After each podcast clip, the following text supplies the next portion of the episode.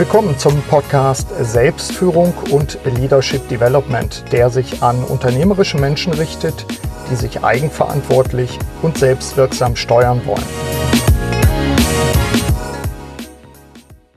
Haben Sie, liebe Hörerinnen und Hörer, eigentlich einen Erste-Hilfe-Koffer als äh, Führungskraft? Und was gehört da rein?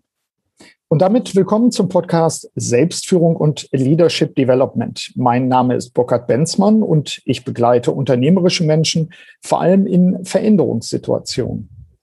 Mein heutiger Interviewgast ist mal wieder Dr. Ulrich Vogel, Chef von Profiling Values, einem Unternehmen, das wertebasierte Testverfahren und darüber hinausgehende Beratungsleistungen anbietet. Häufige Hörerinnen und Hörer dieses Podcasts haben vermutlich auch die vier vorangehenden Gespräche mit Uli gehört, unter anderem Episode SF 71 und SF 98. Aber steigen wir doch gleich ein in das Gespräch. Hallo Uli. Hallo Burkhard, es ist mir eine Freude wieder mal. Ja, bei mir genauso. Es wird ja fast schon zu einer angenehmen Routine, wobei wir in dem Fall äh, beide so busy sind, dass wir auf unseren jeweiligen Lieblingsinseln äh, festsitzen und uns quasi äh, per Kabel durch den Ozean von Lanzarote, wo ich jetzt gerade bin, äh, nach Teneriffa zu dir äh, verbinden, äh, verbunden haben. wo bist du gerade? Ich sitze in meinem neu gebauten Studio. Wir haben ein Gartenhaus äh, äh, gebaut hier in der Pandemie letztes Jahr. Und dort ist jetzt Video-Equipment und all das, was ich so im Büro brauche. Und äh, von dort aus habe ich gern die Verbindung jetzt zu dir nach Lanzarote. Ja, bei mir ist es so, ich äh, sitze hier in unserem kleinen Häuschen, was wir gekauft haben und bin auf der Veranda. Das heißt, liebe Hörerinnen und Hörer, wenn es ein bisschen rauscht, dann sind das die Palmen und äh, das soll sie natürlich auch ein bisschen auf den Geschmack bringen, auf die Urlaube, die wir sicherlich auch bald mal wieder machen können. Wenngleich die Zeit hier ist wie immer geprägt durch Videoproduktion und Arbeit, aber äh, ich will nicht klagen. Das wäre Klagen auf hohem Niveau. Sag mal, Uli, du hast gesagt, gerade schon das erste Stichwort gegeben. Ähm, Pandemie. Was sind eigentlich, wenn du heute mal wieder einen Strich ziehst, was sind für dich als unternehmerischer Mensch äh, die Lessons learned gerade aus der Pandemie? Hm. Also ich würde sagen, wir sind schon längst in der neuen Normalität, so wie ich sie nenne. Und äh, ich finde sie gut, weil wir das Präsent äh, sich sehen, einfach äh, den richtigen Stellenwert zurückgeben. Ich glaube, wir waren früher inflationär für alles Mögliche irgendwo hin. Äh, auch ich bin viel zu viel äh, gereist.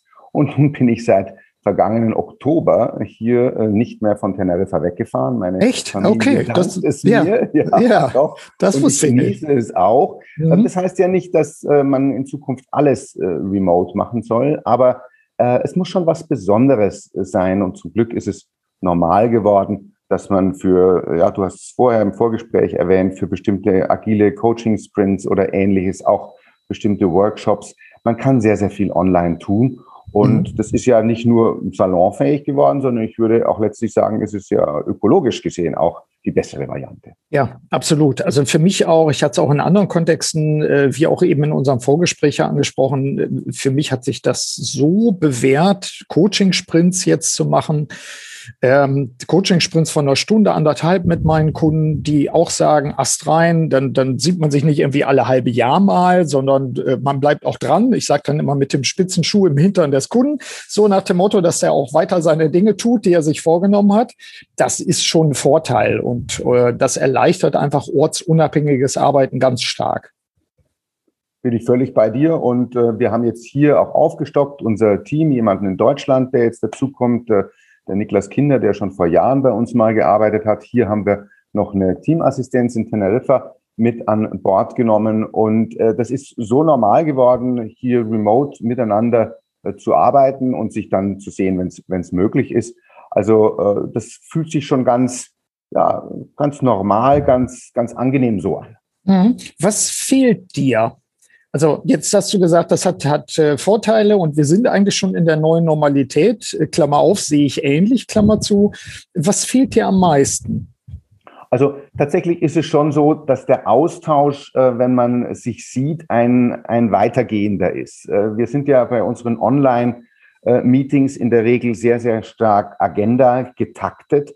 und da passieren die Dinge darüber hinaus nicht so häufig. Man muss die sozusagen direkt eigentlich planen, wenn man das mhm. macht. Machen wir auch in manchen Meetings, dass wir sagen, so, die ersten fünf Minuten ist jetzt ganz bewusst äh, der Smalltalk oder die letzten äh, zehn Minuten lassen wir uns mal ein bisschen laufen und vielleicht auch fallen. Also das ist etwas, äh, was fehlt ähm, mhm. und äh, deswegen äh, glaube ich, dass wir in, in Zukunft äh, eben dieses überlegte und genießende der Präsenz haben sollten.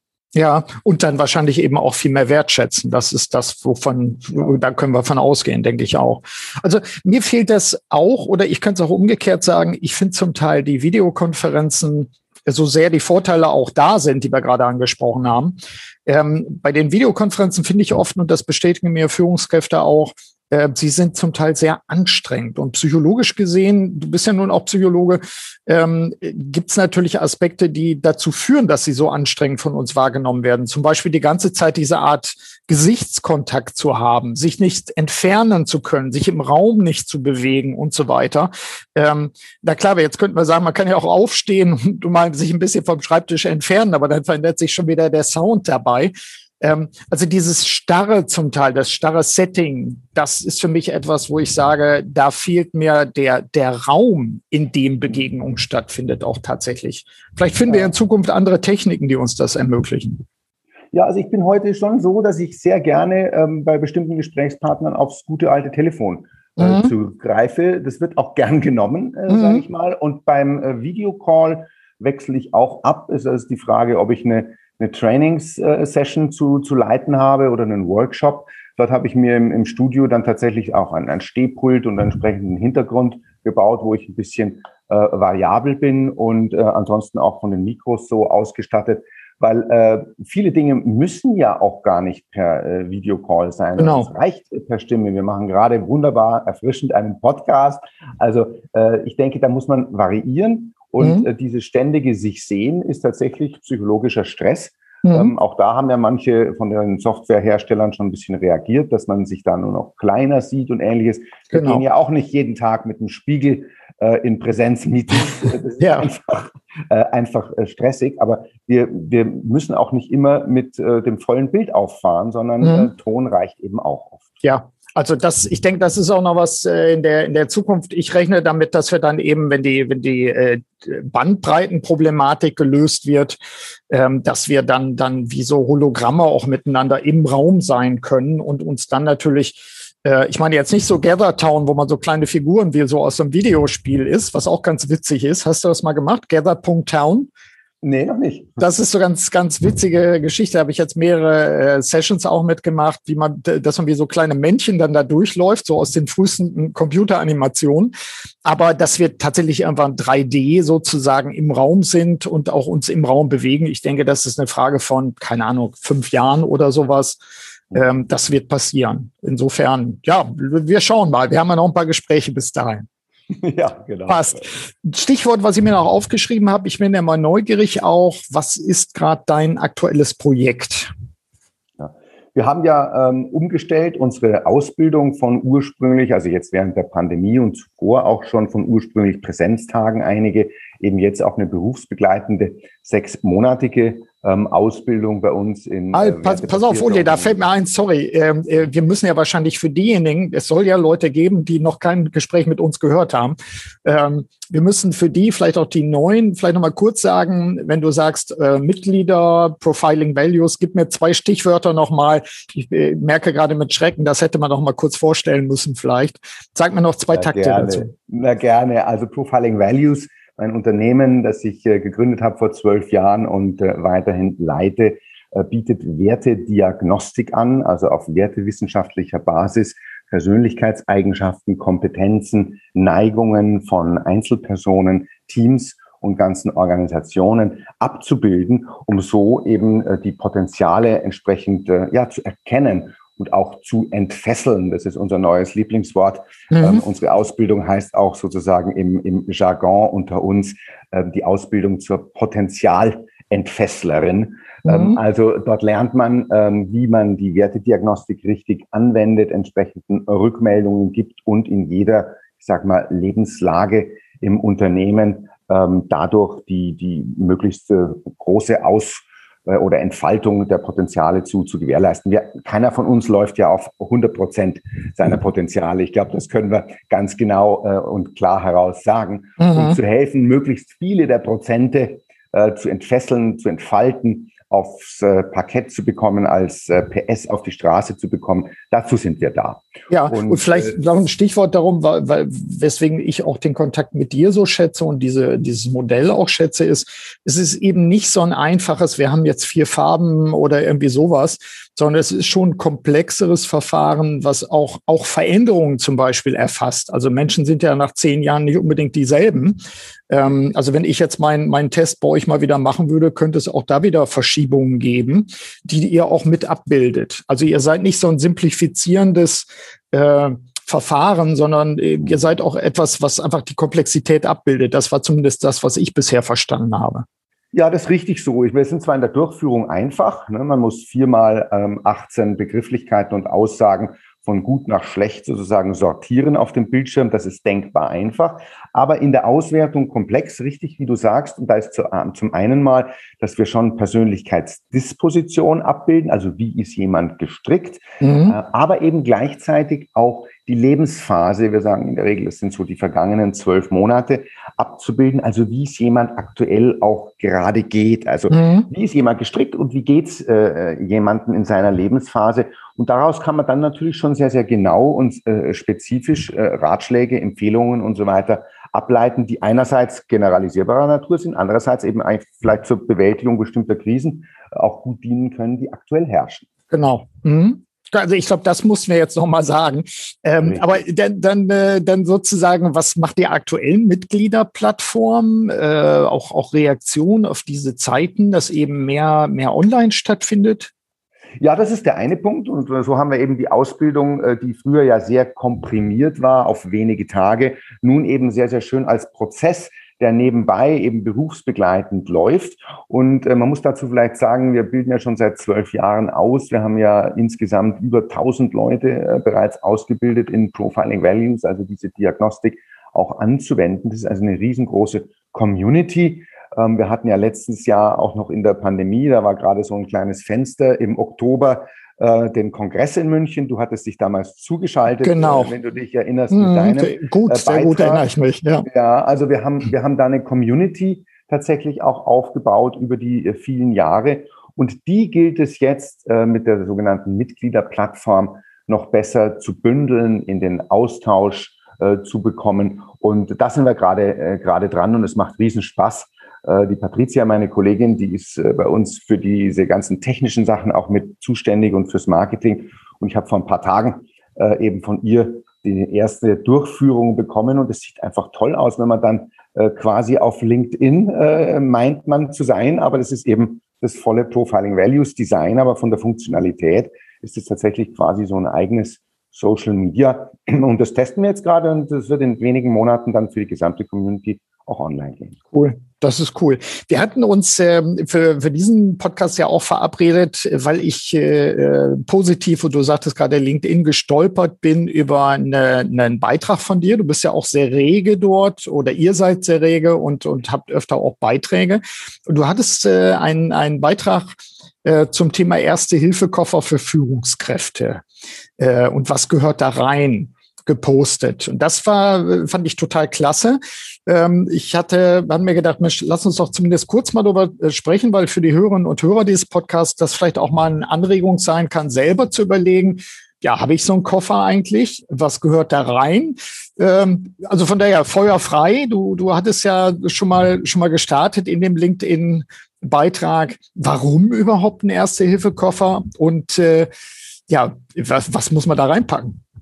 Ja, das ist eine gute Frage. Also auch da war es meine Kollegin äh, Patricia, die auf diesen Begriff gekommen ist und wir sind äh, dadurch äh, hineingekommen in diese Thematik, dass wir uns eben viele Gedanken machen über die Zielgruppe, über ja unseren Avatar, sage ich mal. Wer ist denn derjenige, der eigentlich äh, Profiling Values am besten nutzen kann. Und das sind eben die höheren Führungskräfte, die wir da in den Organisationen sehen. Also Leute, die viel Verantwortung tragen und tatsächlich Visionen wahr machen oder wahr machen wollen, sehen wollen, dass diese Visionen wahr werden. Und äh, das scheitert in aller Regel äh, einfach daran, dass die Teams äh, heutzutage in, in dieser komplexen Geschäftswelt, die Komplexität wird ja immer größer, darüber hatten wir auch schon öfter gesprochen, dass diese Teams nicht die Leistungen erbringen, die wir uns eigentlich wünschen. Und wir mhm.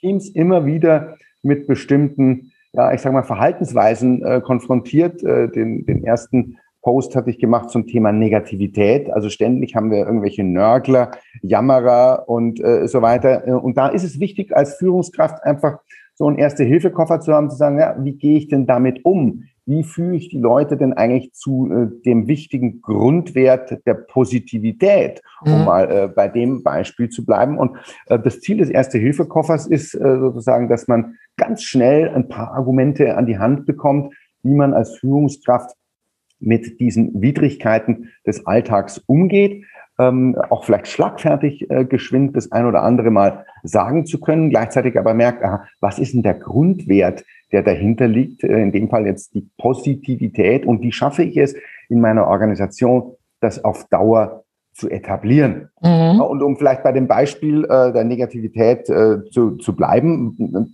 habe ich in dem Post eben schon mal ganz grundsätzlich erklärt, warum ist denn das so, dass sich die Negativität eben schneller äh, verbreitet als die Positivität. Und das ist ja nichts anderes als ein evolutionäres Relikt. Äh, es war eben in der Steinzeit sehr viel äh, wichtiger, schnell zu wissen, ähm, dass der Säbelzahntiger äh, im Revier war, mhm. ja, weil man dann eben sofort tot sein konnte. Und es war nicht so wahnsinnig wichtig und dringend zu erzählen, wie schön das Festmahl vor der Höhle am ja. gestrigen Abend war. Ja, und deswegen kennen wir auch den journalistischen Grundsatz Only Bad News ah, Good News. Mhm. Und wir mhm. haben das also aus der Evolution, dass wir dieses Negative, äh, das verkauft sich sozusagen einfach besser, aber wir, wir haben heutzutage keine Notwendigkeit mehr ähm, dafür. Wir müssen nicht äh, jede Sekunde um unser Leben äh, bangen. Und so mhm. kann man, äh, was die Positivität anbelangt, eben äh, mit, mit wenigen Sätzen auch äh, den Leuten ganz gut was auf den Weg geben, wie sie in ihren Teams vielleicht die Negativität bremsen und die Positivität nach vorne bringen. Hm. Ich habe da sofort spontan darauf reagiert ähm, und, und ich hatte bei mir so den Punkt, ich fragte mich, ja, was, was wäre denn bei mir, was wird konkret drin liegen, sozusagen im Erste-Hilfe-Koffer gerade zu diesem Punkt. Und da würde bei mir drin liegen, das kennen die Hörerinnen und Hörer, du kennst es natürlich auch äh, in meinem Konzept der Selbstführung, die Liste der Erfolge. Ich habe ja immer die, die, den Vorschlag, mindestens einmal im Jahr sich hinzusetzen, sei es allein oder als Team und aufzuschreiben, was sind eigentlich die zehn Dinge, die wir bei uns auf die Liste schreiben, unserer Erfolge, die wir gemeinsam erreicht haben. Und äh, diese Liste wirklich als Ritual jedes Jahr aufzustellen. Und auf diese Liste kann man natürlich wunderbar auch gucken, wenn man mal zwischendurch schlecht drauf ist und kann sich auch mal wieder erinnern, ja, das haben wir alles geschafft und das und ja gut, da sind wir sogar durch die Krise gekommen, da haben wir neue Ideen gehabt oder was auch immer. Also ein Vorschlag sozusagen als Ergänzung auch, was kommt da rein konkret? Ich würde auf jeden Fall die Liste der Erfolge da reinpacken. Absolut. Also bei mir würde das unter die Rubrik das äh, Zutrauen äh, produzieren auch hineinfallen. Also dass mhm. man die eigene Kompetenz erkennt, dass man auch die Wichtigkeit dieser Autonomie, des Verantwortungsbewusstseins und so weiter, äh, dass man sich selbst das eben zutraut, ja, mhm. die Energie auch äh, zu haben und, und entsprechend inspirierend ähm, auch unterwegs zu sein. Das sind die Erfolge genau an der an der richtigen Stelle, so wie du sagst. Äh, mhm. da, da, kann man, da kann, das kann man reinlegen und ist, glaube ich, sehr, sehr essentiell. Aber es mhm. sind auch so Dinge drinnen, wir kennen das, ne? also die, die, die Weckrufe für Meetings und, und Workshops. Wir haben manchmal die Leute wirklich nur noch lethargisch irgendwo äh, drin sitzen. Und wie schaffen wir es, denen Energie zu geben? Wir müssen mehr Storytelling machen. Wir müssen mehr die Emotionen, die emotionalen Knöpfe äh, der Leute treffen und das Inspirierende eben auch äh, äh hier herausarbeiten, wie mhm. man ja im transformationalen Führungsstil auch, auch weiß. Da ist ja Inspiration eines der vier äh, Basisstrategien. Also das ist auch ein Anliegen von mir, eben die, die größere Menschlichkeit hier mit, äh, mit reinzubringen. Und das gehört in so einen Erste-Hilfe-Koffer natürlich auch. Mhm. Gibt es eigentlich sowas, ich fragte mich dann weiterhin, was, was und die, die Hörerinnen und Hörer werden sich vielleicht jetzt selber auch fragen, was würde ich denn bei uns reinpacken? Ähm, Gibt es dann sowas wie eine ja, äh, sowas wie eine, eine Armbinde. Also was passiert, wenn man sich den Arm gebrochen hat? Dann hat man in dem einen oder anderen Erste-Hilfe-Koffer sicherlich so ein Tuch, was man sich umbinden kann, damit man erstmal den Arm schieben kann und ruhig stellen kann. Jetzt fragte ich mich gerade im übertragenen Sinne, gibt es dann in einem, in einem äh, Erste-Hilfe-Koffer für Unternehmen? Ich habe keine Antwort, ich frage mich das gerade. Ähm, Gibt es sowas, wo man sagt, Mensch, manchmal scheitern wir auch an Sachen oder manchmal geht etwas schief? Und was würden wir dann aus dem Erste-Hilfe-Koffer zaubern, um in einer solchen Situation handlungsfähig zu sein? Also für mich sind es so die, die Lessons learned, ähm, mhm. Äh, die, die man ja äh, auch an Negativbeispielen äh, kann man ja bekanntlich äh, sehr, sehr gut äh, lernen und man muss nicht alle Erfahrungen entsprechend selbst machen, aber dass man äh, hier die, die, die Lessons learned äh, auch sich behält, ja, wie zum Beispiel von Warren Buffett, der Charlie Munger ist ja sein, sein Co-Investor immer gewesen und der, der eben sagt, man muss nicht alle Erfahrungen selbst machen, also sich zu überlegen, was kann tatsächlich schiefgehen und auch aus dem, was anderen Leuten schiefgegangen ist, tatsächlich etwas zu lernen. Also dieser, dieser Raum für ähm, Lerne aus den Fehlern, und ich will mhm. das ganz äh, generalisieren, aus den menschlichen Fehlern. Wir, wir Menschen machen eben äh, Fehler, das im Raum tatsächlich äh, stehen zu lassen. Und da wäre dann äh, so eine Art von Schlaufe oder, oder mhm. Armbinde tatsächlich ein, ein, schönes Bild, wie du es gerade integriert hast. Ja, ja. Fällt uns noch was ein, was wir den, den Hörerinnen und Hörern äh, als Anregung geben können, was in den Erste-Hilfe-Koffer für Führungskräfte reinkommen sollte? Ja, ein Punkt, den ich hier noch habe, ist äh, tatsächlich das Miteinanderreden, nicht üben, übereinander. Ja, das ist das, was wir ja häufig äh, hier haben. Also das Thema Kommunikation ist da auch drinnen und miteinander reden, das produziert eben auch Koll Kollaboration. Das mhm. Übereinander reden dann eben nicht. Und da habe ich so die goldene Regel für mich immer drinnen, äh, wenn du schon über jemanden rede, dann rede so, dass er mühelos neben dir stehen könnte. Ja. Und äh, damit haben wir dann mhm, äh, gute Regel. auch äh, ein, ein Miteinander geschaffen, was, äh, was es uns äh, ermöglicht. Und wir müssen miteinander, das habe ich vorher schon gesagt, die, die, die Geschäftswelt ist so komplex äh, geworden und es wird immer nur noch komplexer, dass äh, eigentlich der Mensch und äh, die Menschen miteinander nur noch in der Lage sind, diese Komplexität zu meistern. Also ähm, da sind wir wieder bei den Teams, die ich vorher mhm. auch genannt habe. Also Teamleistung ist das absolut Essentielle. Und das mhm. ist das, was vielen Führungskräften eben abgeht und deswegen der Koffer. Ja, Finde ich gut. Sehr gut.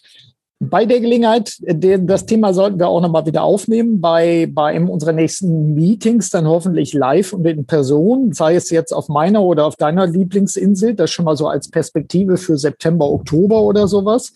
So nach dem Motto, wenn du dich dann, wenn du nicht von der Insel runterkommst, dann komme ich jetzt mal zu dir oder so. Das geht ja auch. Äh, so ein kleiner Binnenflug hier mit Binter müsste, müsste machbar sein. Also, dass wir dann nochmal schauen, was, was haben wir vielleicht auch an Rückmeldungen bekommen von den Hörerinnen und Hörern, was man so alles in den Erste-Hilfe-Koffer reinpacken könnte. Ansonsten an der Stelle erstmal der Appell wirklich an die Hörerinnen und Hörer.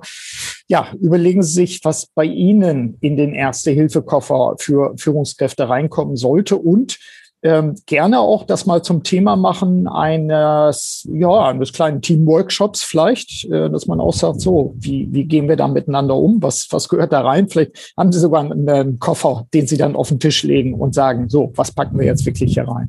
Könnte man auch machen, oder? Richtig, ja. Also mhm. je plastischer, desto besser. Denke ich auch. Damit wären wir schon an dem Punkt, äh, so einen kleinen Ausblick auch zu machen. Also was, was sind bei euch? Du hattest ja schon mal gesagt, die, die Mitgliederplattform ist etwas, ein Projekt für die Zukunft. Äh, was, was hast du noch vor, so in den nächsten, sagen wir mal, drei Monaten? Zieht's dich mal wieder zwischendurch nach Deutschland? Oder ja, ja also äh, ich bin ja äh, in, in Deutschland im Juli äh, und auch im August sind wir dann familiär auch wieder da, aber für ein paar Kunden bin ich, bin ich auch wieder dort, freue ich mich auch sehr drauf. Es ist wirklich, wie eingangs gesagt, was Besonderes und das, das genieße ich auch sehr.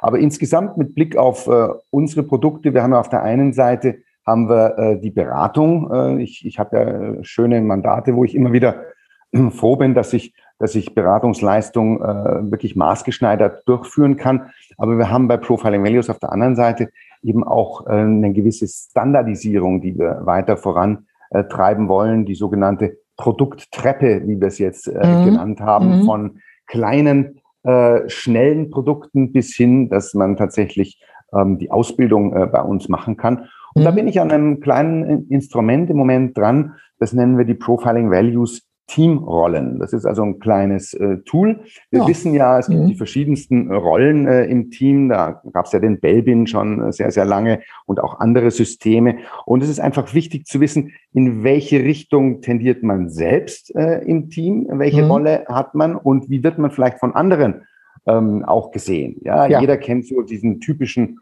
Unterstützer, ähm, der den anderen schon äh, den, den, den Wunsch von den, den Lippen an äh, abliest. Mhm. Diese Rolle heißt bei uns tatsächlich mitfühlen, ähm, äh, verbinden und integrieren. Ja. Mhm. Aber es gibt auch andere äh, Teamrollen, wie zum Beispiel be beobachten und steuernd eingreifen. Ja.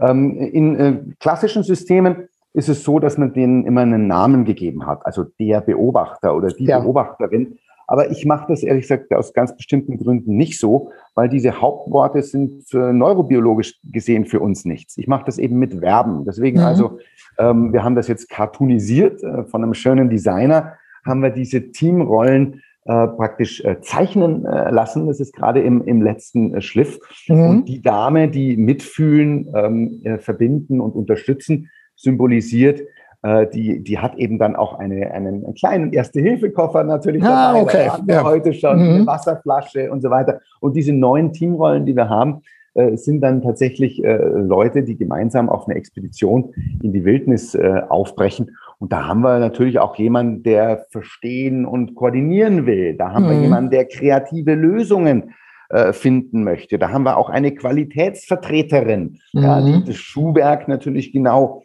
äh, unter die Lupe nimmt. Äh, oder wir haben auch äh, eine Dame, die mitreißt und begeistert. Ja, das ist ja mhm. auch ganz, ganz äh, wichtig. Oder auch einen, der umsetzt und Ergebnisse liefert. Ja, wenn man da mal nächtigen muss, dann hat er gleich das Brett dabei, damit er da eine kleine Behausung mhm. ähm, uns zimmern kann. Und so, ähm, wenn man diese Teamrollen ein bisschen genauer ausarbeitet, sehen wir, wo stehen wir da selbst, wie ergänzen wir ein Team entsprechend auch. Und das ist für uns ja, ein neu, neues, ganz wichtiges Produkt, was wir gerade ähm, entwickeln.